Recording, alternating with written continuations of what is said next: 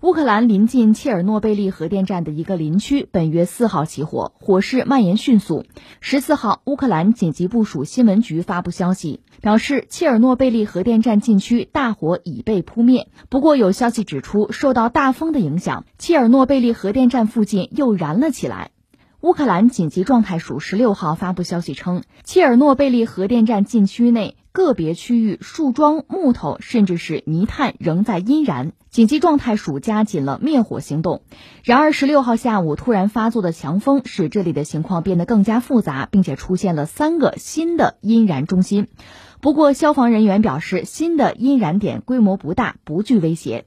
为了扑灭禁区内的多个阴燃点，乌克兰派出了一千多位消防人员和一百二十台灭火设备。此外，基辅市政府十六号发布消息称，乌克兰首都基辅的空气中已经检测到切尔诺贝利核电站林火产生的燃烧废气和烟尘。受西北风的影响，空气中的甲醛和二氧化氮含量升高。政府呼吁市民不要暴露在露天的环境中，紧闭门窗，多饮水，并保持室内环境潮湿。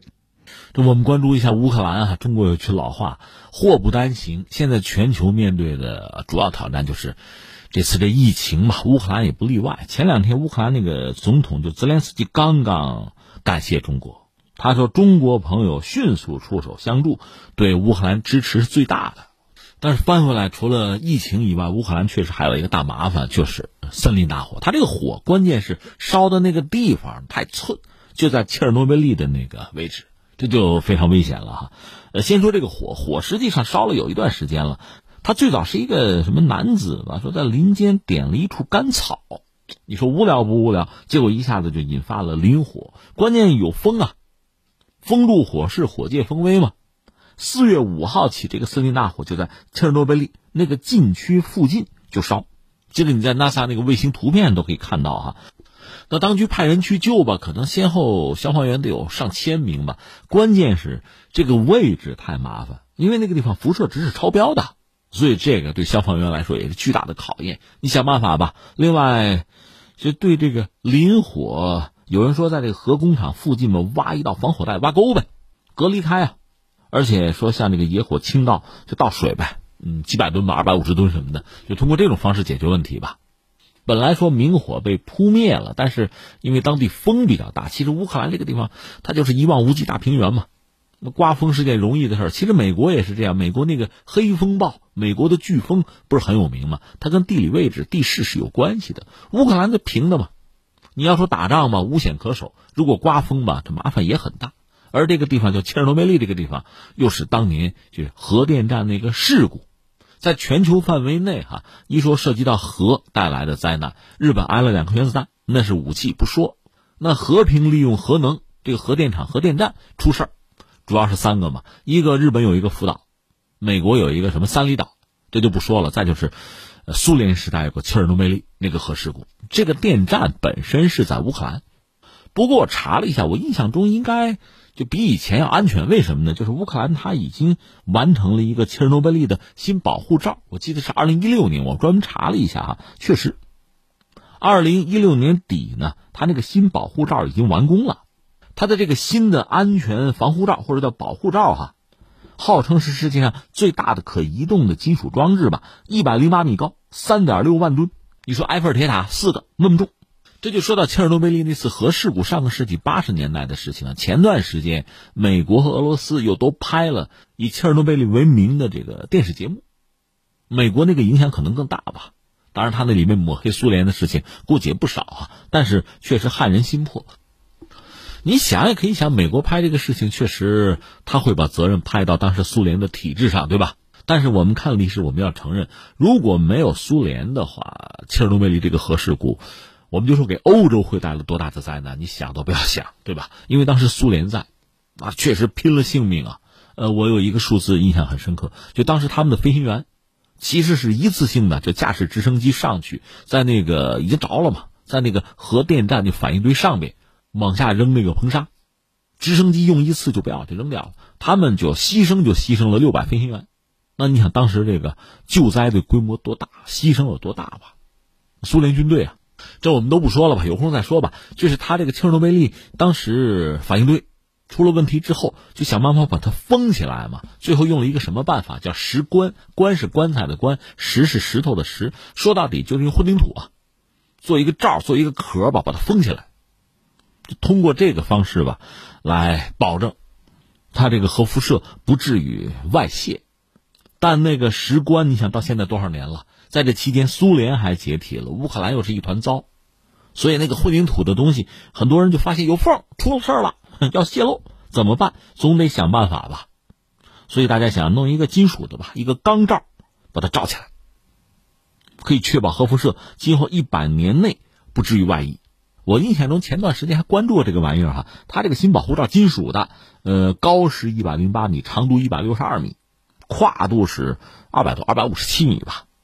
钢结构和旧的那个石棺不一样，因为它是金属嘛，耐高温、耐腐蚀、抵御龙卷风，所以能保个一百年吧。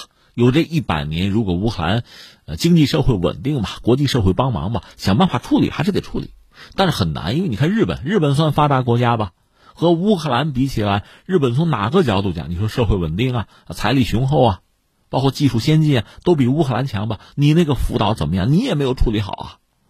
当然，这个事儿还不单是乌克兰的事情，欧洲人其实也应该操心。话说，一九八六年，呃，就是四月二十六号，四月份的事儿吧。切尔诺贝利，它那个四号机组就发生爆炸嘛，把那个顶盖就反应堆顶盖给炸开了，导致大量放射性物质就泄露，有风啊，这就飘到欧洲去了。随后才有苏联政府就在四号机组上搞的那个石棺啊，因为是钢筋混凝土嘛，大家知道它的寿命十年左右吧。但是你看。没用十年，苏联先解体了，然后乌克兰一直到现在，其实政坛也不是很稳定吧？这事儿你说怎么干，怎么管？其实你说乌克兰着急，那欧洲也着急。后来到了二零一二年吧，大家下决心搞一个新的新保护罩，那个东西非常大，是吧？后来说建造的时候呢，分成东西两块两大部分分别建造，到二零一五年呢，把它就是合成，就是有一个共同的拱顶吧。它这个保护罩里面起重机都有，就将来你要拆那个旧石棺啊，整修反应堆啊，清除放射性核废料啊，这起重机还有用。这个东西它专门修了导轨，就在核电站附近呢，有一个相对清洁的地区吧，修建，然后用导轨呢，把它推到这个机组的正上方嘛，把这东西扣过去，就是新的金属的罩呢，就覆盖那个旧石棺，就把那原来那四号机组整个就。罩起来了，这个我查了查，这钱呢，欧洲复兴开发银行牵头吧，包括俄罗斯、乌克兰在内，有四十多个国家和组织，一共凑了十五亿美元，最后把这个事儿完成了。所以你听我讲了这个，你是不是认为，即使切尔诺贝利发生这个火灾啊，即使烧到了危险区域，也还不至于有太大的麻烦？我们只能这么说啊。但实际情况，我想可能又复杂的多，因为你想到现在多少年了？这几十年的时间，原来就在这个保护罩完成之前，原来有没有泄露？而且我们还可以在网上搜一些照片啊，就是目前因为没有人了，人没法在那儿生存哈。那个地方现在反而是枝繁叶茂，一个野生的环境，一个生态形成了，还有大量的野生动物出现了。甚至我记得多年前从切尔诺贝利地区跑出去一只野狼，还引起人们的关注。那狼现在怎么样，我们也不知道了啊。我的意思是说，当地已经形成了一个新的生态，水草丰美，鲜花烂漫，但是你想，那个水恐怕也含有辐射。我们关键看剂量啊，关键是你要有火灾，水在蒸发，风在一吹，你你说这这是不是比较可怕？这个，当然话又说回来，切尔诺贝利这个地方现在已经开始旅游，可以旅游了，而且据说也不贵。就这样吧。最后，我们再扯回到乌克兰。乌克兰目前的状况，你说他能不能通过努力哈，想办法尽早的把就地球上人类的这个心里边这根刺儿啊，就是切尔诺贝利这个问题能很好的解决？我觉得很难。刚才我们讲日本，从几个维度讲都比乌克兰强吧，也没有能解决好自己那个福岛的核问题。乌克兰就更没法说了。你说到乌克兰和俄罗斯关系，之前我们也聊过啊，这几百年的恩怨。到苏联时代呢，那算是一个国家内部，就乌克兰、俄罗斯啊，不同的加盟共和国。但到一九九一年苏联解体，乌克兰又独立了。由此乌克兰就真的成了西方，尤其是欧洲和俄罗斯之间的，你说叫什么叫三明治啊，叫夹心饼干啊？它的战略位置非常独特，但是因此也带来了无穷的麻烦。如果它本身是一个强势的国家也好，其实苏联解体那阵儿呢，你要从纸面看，乌克兰绝对是一个世界级的强国。你看，它有大量的核武器，几千件核武器啊，它有战略轰炸机。在乌克兰的这个工厂可以生产大量的军工装备、大型的运输机、坦克、先进的发动机都可以生产。但是我们也知道，苏联解体之后，以乌克兰的国力根本没有办法养得起这个军工产业。虽然军工产业将来是可以赚钱的，它现在是养不起，养不起就没有办法。有一部分跟俄罗斯看看能不能换一换，还有呢，就在西方的忽悠之下，那就自废武功呗。把大量的战略轰炸机什么的全毁掉，因为美国人很担心这些东西最后落到俄罗斯或者中国人手里，所以你最好把它毁掉，大家就都没有这个念想了啊。另外，他手头有一条航空母舰，特别典型啊。你说是瓦兰格号吗？后来不是成了中国的辽宁舰吗？哎，这是多少人不愿意看到的一幕哈。不说这条，还有一条叫乌里扬诺夫斯克核动力航母，苏联时代开始建造，完成了百分之三十，苏联解体，西方当然担心这条船落到潜在的战略对手的手里啊。这就开始忽悠嘛？双管齐下。一方面呢，当时国际的废钢铁的价格忽然暴涨，就是你卖这个废钢铁挣钱啊。然后呢，又有是挪威，我记得有什么公司跑过来找乌克兰造船吧，我买几条船啊，你造吧。乌克兰这条航空母舰哈，造了百分之三十，没钱造下去啊。其实实话实说，造成了他也不要，他不用嘛。所以这船本来放在这就多余。旧钢铁的价格上涨，又有人要造新船，那就明摆着吧。你把这船赶快拆了，卖废钢铁，把这个船坞腾出来造新船，不就这样吗？结果就拆了。他拆了之后，国际废钢铁的价格咔嚓就掉下来了。你卖废钢铁不赚钱了。那边那公司说：“哎呀，我最近财务紧张，我这也别别定了，别定了，船我不要了，顶多给你个违约金。”完了，航空母舰拆了，就这么简单。你看《孙子兵法》里讲嘛，“不战而屈人之兵，善之善者也。”那当时乌克兰确实他是倒向西方，战略武器就不能要了，战术核武器能拆解就拆解，就一系列的方式吧。最后确实就把自己搞成了一个二流国家，他希望靠西方来保证自己国家的安全，由此和俄罗斯的关系变得就越来越糟吧。到后来呢，有点变化，就是亚努科维奇上台，和俄罗斯关系好起来了。那么亚努科维奇很快又被搞下台，他自己跑到俄罗斯去了吧？乌克兰发生了这个颜色革命，然后波罗申科上台。关于乌克兰政局啊，这个之间的变化，彼此啊各方的博弈也非常耐人寻味。我简单一句话吧，他有大量的寡头，左右着这个国家的经济和政治，从而左右着这个国家社会的发展。到现在这个格局并没有变化。我这么说吧，现在他的总统是谁？是泽连斯基，是一个喜剧演员啊。在他上台之前，是波罗申科。在大选的那个当口呢，还有一个人，就是那个美女美女总理季莫申科啊，大辫子那个啊，那位呢是被很多人看好，被看好到什么程度？普京都和他见了面了，都觉得他没问题，肯定是他。他自己可能也很自信，觉得没有问题哈。甚至把什么话都放出来了。等我上台啊，这个波罗申科，我让他把牢底坐穿，就到这个地步，很自信。结果 没想到最后，这一揭锅哈，一翻两瞪眼，是谁上台？是泽连斯基，喜剧演员。为什么呢？他就是演了一部电视剧啊，叫《人民公仆》。在这个电视剧里面，他扮演了一个就是为民请命啊，公正廉洁了一个好总统。